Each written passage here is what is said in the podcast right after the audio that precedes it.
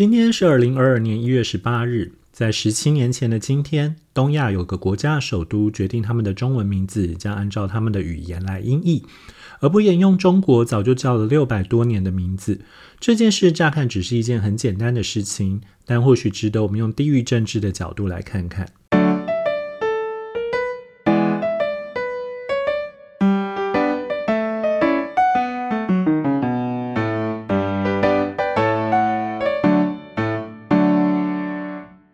收听《永远的一天》（The Day and Today）。在距今十七年前的二零零五年一月十八日，当时担任首尔市市长的李明博，在此前一直召开的首尔中文名称改名推进委员会中，终于在今天确立此后的首尔的汉字称呼将直接沿用音译的首尔。而非原来中文圈习惯的汉城的称谓，并于隔日召开记者会，正式要求华文圈更名。我猜现在大概在三十岁以下的人，多半都可能忘记了很长一段时间，台湾叫首尔还是叫汉城的。起码我呃十几岁的时候，诶，国中吧。去汉城的时候，去韩国的时候，那个时候还是叫汉城哦。然后，呃，一九八八年的首尔办的奥运，我们那时候也一直叫汉城奥运。那呃，这件事情其实，所以汉城改名其实成首尔其实很近哦，十七年前而已。二零零五年，呃，当时李明博召开了所谓的首尔中文名称改名推进委员会，就是希望能够找到一个给中文的名字。然后我记得当时有提出一些一些角一些说法，然后最后是在首尔跟首乌首乌尔这两个字之间，呃，做抉择。然后台湾不是有一个那个韩国料理餐厅叫首乌尔吗？就是“乌”是好莱坞的“乌”，那其实都是当时所提出来的用音译来取代的概念哦。那这件事情当然，其实它当时造成了一些有趣的现象，其中包括说，呃，韩国人其实挺热烈的，包括几乎所有的官方网站，以及呃韩国的官方网网站的中文版，以及所有的韩国的新闻媒体以及大众媒体的正式由他们那边提出来中文版，都迅速的把汉城改名为首尔了。但不管是中国或台湾或者是香港哦，对此倒是挺冷淡的。我的意思是，呃，很长一段时间，我查了一下，呃，联合新闻网的话，大概直到二零零七年，也就是二零零五年的两年后，你都还看得到，就是他会说，呃，首尔，然后挂号汉城这样子，就还会用这种挂号的方法。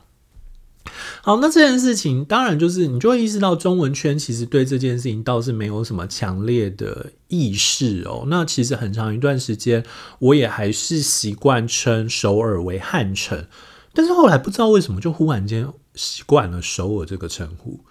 你就忽然发现啊，人的习惯真是好可怕，就是你就忽然间很习惯首尔就是首尔，你现在听到汉城还会有一种就是民国几年的称呼的错觉这样子哦。但呃，在进入就是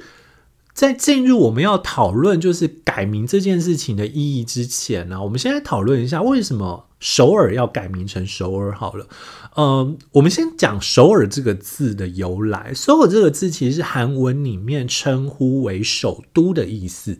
但它其实并没有一个对应的汉字。我猜可能有人知道，就是呃。韩国像韩国跟日本，他们其实原来都有自己的发音，然后可是这自己的发音，他们其实原来并没有表记文字，所以正因为没有表记文字，所以他们都必须要去依附在某个既定的文字系统上。那中文作为当时整个亚洲可以说是最强势的文化，嗯。起码跟印度可能可以互争一二名吧，但起码是东亚最强势的文化了。那中国作为东亚最强势的文化体，它的文字很容易就被拿来当做参照系哦。所以如果大家会注意的话，中国周边的几个国家，包括韩国、日本、越南，都曾经用这种中文作为自己的语言的标音的文字。OK。那呃，在首尔这个名字之前，其实多半的。首尔这个地方的地名都有汉字的哦，包括呃，在百济王朝的时候叫做卫理城，然后在新罗王朝的时候名为汉阳，在高丽王朝的时候名为南京。之所以叫南京，是因为当时是以开城为首都，所以呃，就是首尔在开城的南边，所以就自然而然叫做南京哦。那朝鲜王朝再度叫回汉阳，但是之后把都城设在汉阳的时候，就这边就直接改名成汉城了。然后一直到朝鲜日治时期，也就是日本统治韩国的时候，汉城就被改名为京城，就日本把它称之为京城这样子。那所以很自然的在。第二次世界大战结束，日本败战。那对韩国人来讲，我当然要赶快把我这个耻辱的名字给改掉。你要知道，韩国对于日本曾经殖民过，他们是感到非常愤慨以及愤怒的。那他们其实是希望可以掩盖所有的这个殖民的痕迹，就他们曾经被日本殖民过的痕迹。我记得有一次我去呃。首尔，然后去参加研讨会，然后那边韩国大学的老师就带我们去到处去逛哦，然后呃，其中我们去了一个类似银行还是金融博物馆吧，然后那其实是首尔非常少数留存的日治时期的房子哦，那那个老师就很骄傲的说啊，现在首尔只剩下两栋房子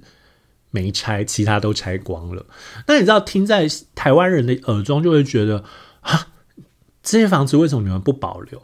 所以这其实是我们对殖民者的某种奇特的不一样的观点哦。当然，你如果看在某些人眼光，可能会觉得首尔那样做才是对的。小日本鬼子留下来的东西有什么好的？那我对这我对这件事情，我自己尊重韩国人对他们历史的想象，以及对呃他们的地景的的期待啦。那我自己会觉得。拆掉有点可惜，就是了。好，但是不管怎么样，你就知道他们其实很想排除这些东西的。那在排除这些东西的同时呢，他们就决定，那我们干脆直接用标音文字好了。好，我们前面不是讲过吗？就是呃，韩文本来是没有汉字的，呃，不对不起，韩文本来是。没有，就是他们可以标记自己音的文字的，他们只能靠汉字来标记他们的音。但这件事情会造成一个很大的困扰，是汉字其实是一个相对难学的东西，所以当时的文字就被掌控在贵族以及呃儒生手中，也就是所谓的上层阶级、贵族阶级这样子。那其实你如果没有办法普及书写，你没有办法普及这种文字的话，那其实对于你要管理下面的人会变得非常的辛苦哦。所以到了一四四三年呢，世宗大王对他们的文字是国王发明的，世宗大王就发明了呃。虽然我们讲发明了韩文，但它并没有发明整个韩国语言，它其实是发明韩文的标记文字，那个被称之为谚文哦，谚是谚语的谚。那世宗道发明的谚文，据说这个谚文呢是来自于他看到就是。古代的木窗不是会有窗花吗？那些窗花被印在地上的影子，然后他就觉得说，哎，这很适合拿来作为标音，所以他就用那个来设计。所以你常常会发现那些呃直线跟圆圈，还有一些弧线的痕迹，其实有点像窗花的系统。好，那呃，所以世宗大王发明这个标音的语言之后，你就会发现韩国就会开始在日治时期之后就开始会兴起一股。呃，用这个标音的语言，也就是谚文来写，是比较符合韩国的民族的想象。那用了汉字，就会跟日本还跟中国会有一点重叠，所以你就可以理解为什么在呃日本之后，日治时期之后，对他们也可以叫日治时期哦，在日治时期之后，他们会迅速把原来用汉字命名的京城。然后更名为首尔，而且是用汉语拼音，也就是谚文所写的首尔。因为对他们来讲，这太重要了。你过去的京城根本是耻辱，他们要取一个民族性强大的字眼这样子哦。好，那呃，可是这件事情其实并没有那么严重哦，因为国民更改这件事情其实还蛮常见的，它多半都跟政治现实有一点点关系。举个例子来讲好了，呃，例如本来我们会称之为英属洪都拉斯的地方，它后来其实在一九七四年就被改名为贝里斯。不是改名啦，他们就自己改称为贝贝里斯，但他们一直到一九九一年才独立，然后直到现在，你如果看官方的称呼，也就叫做贝里斯咯。大概只有那个艺人出现的时候，我们还会叫洪都拉斯吧。那例如像缅甸，呃，本来它向来都被叫做 Burma 哦，但是他在一九八九年，缅甸政府哦就宣布说，以后请叫他们缅马。那缅对，可是中文都还是始终叫缅甸，你就知道其实中文是一个相对其实没有弹性的的语言哦，所以你就很佩服首尔居然能够那么成功，并且那么顺利的改变这个称呼。好，那呃，所以这件事情其实很常见哦，甚至前不久吧，大概在这五六年间，就是荷兰，就是中文叫荷兰，当然是来自于。Holland 这个词哦，但是事实上，Holland 只是就是其实荷兰的真正的英文名字叫 Netherlands 哦，请注意要加 s 哦。前阵子才赫然发现，它它其实要加 s 的。那呃，它其实本来是尼德兰王国嘛，Kingdom of Netherlands。那荷兰其实其实只是 Netherlands 一部分哦，所以他们其实也有要求证明说，以后国际称呼他们的时候，请称之为 Netherlands，但是不要称之为荷兰。但中文还是依照它的原来的名字荷兰没有改哦。那更不要提像象牙海岸，象牙海岸其实它的名字当然意义上就是你用。直译的概念来讲的话，它其实就是象牙海岸，但是它被改名成，但它其实就希望大家用那个官方的称呼来称呼它哦，所以其实像中国或香港都称之为科特迪瓦了，其实就是用音译的概念，但台湾还是叫象牙海岸，我不太确定为什么，是不是因为没有邦交，所以诶，我们没有邦交吗？好，虽然我不太确定，对不起，好。不过这件事情本来按照照理来讲，其实就是国家的各自的决定哦。这个国家各自的决定，那你这个国家要不要去听，那就是另外一回事了。就很像我们刚刚讲的，我们还是叫 Netherlands 荷兰，我们还是叫象牙海，我们还是叫叫科特迪瓦象牙海岸，那或者是。我们还是叫我刚刚对不起，我临时想到另外一个例子，或者是我们还是叫菲律宾那个叫长滩岛，但长滩岛英文是，或者是他们自己称呼是 b o c a r y。那它其实一开始是观光，诶，我印象中一开始好像是旅行社开发了这个新的景点，然后可是他为了要推销，又嫌 b o c a r y 这个东西直译实在是太不好记了，所以他就取了一个，他就用呃。长滩岛最有名的漂亮的沙滩做名字来取名哦，然后这件事情就居然间变成了某种官方名称这样子，呃，但因为菲律宾没有抗议啊，我们也就沿用至今这样子。好，这件事情其实都没有什么太大的问题哦，因为你本来你要别人怎么称呼你，就是你的权利嘛，那就很像。本来我们称之为雅美族，但后来在雅美族的要求之下，希望我们称他们为达悟族，就是一个有着强烈自我认同的族群，希望外人怎么称呼他，本来就是他们所可以要求的权利。但是，呃。首尔要改名成首尔这件事情，在台湾当然就是隐隐约约的改哦，那台湾人也不会反应太大。当然，哦，我甚至查了一下，我并没有查到什么社论在讨论这件事情。但中国对这件事情的反应就非常非常大，他们觉得这就是韩国要去中国化。那这件事情更好玩的地方在哪里？是。这件事情还跟当时韩国常常会说，就是他们申请了联合国的非物质文化遗产这件事情合在一起哦，就是呃，当时会说韩国人申请了端午节作为非物质文化遗产，所以他们要抢走端午节。但事实上，他们申请的是韩国自己的江陵端午节这个习俗。那如果中国觉得自己拿端午节很特别，你可以去申请看看呢。对，所以换句话说，这两件事情合在一起，就让当时的中国非常的敏感哦。敏感的地方在哪里？就是他觉得韩国为什么要去中国化？所以你就会发现，当时有许多言论非常的有趣。哦，我试着念下面这一段哦。然后我现在决定了，我如果是用引述的话，我前后都要加上人工的丁哦，让你们知道这一段话并不是我的意思，这一段话是呃我引用他人的意思哦。好，反正就是我在网络上查到一段这样子的评论，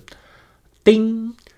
曾经，中国册封了朝鲜王朝的国号和朝鲜国王的称号。在历史上，朝鲜跟中国的关系极其密切，中国深深影响着朝鲜。统治者想要通过改掉汉城这个与中国汉语相关的名字，逐渐去掉中国影响力。他们认为，被中国影响下的韩国、朝鲜完全像是汉族统治下的一个民族，希望改掉首都的名字，希望国民忘却曾被中国影响的那些历史。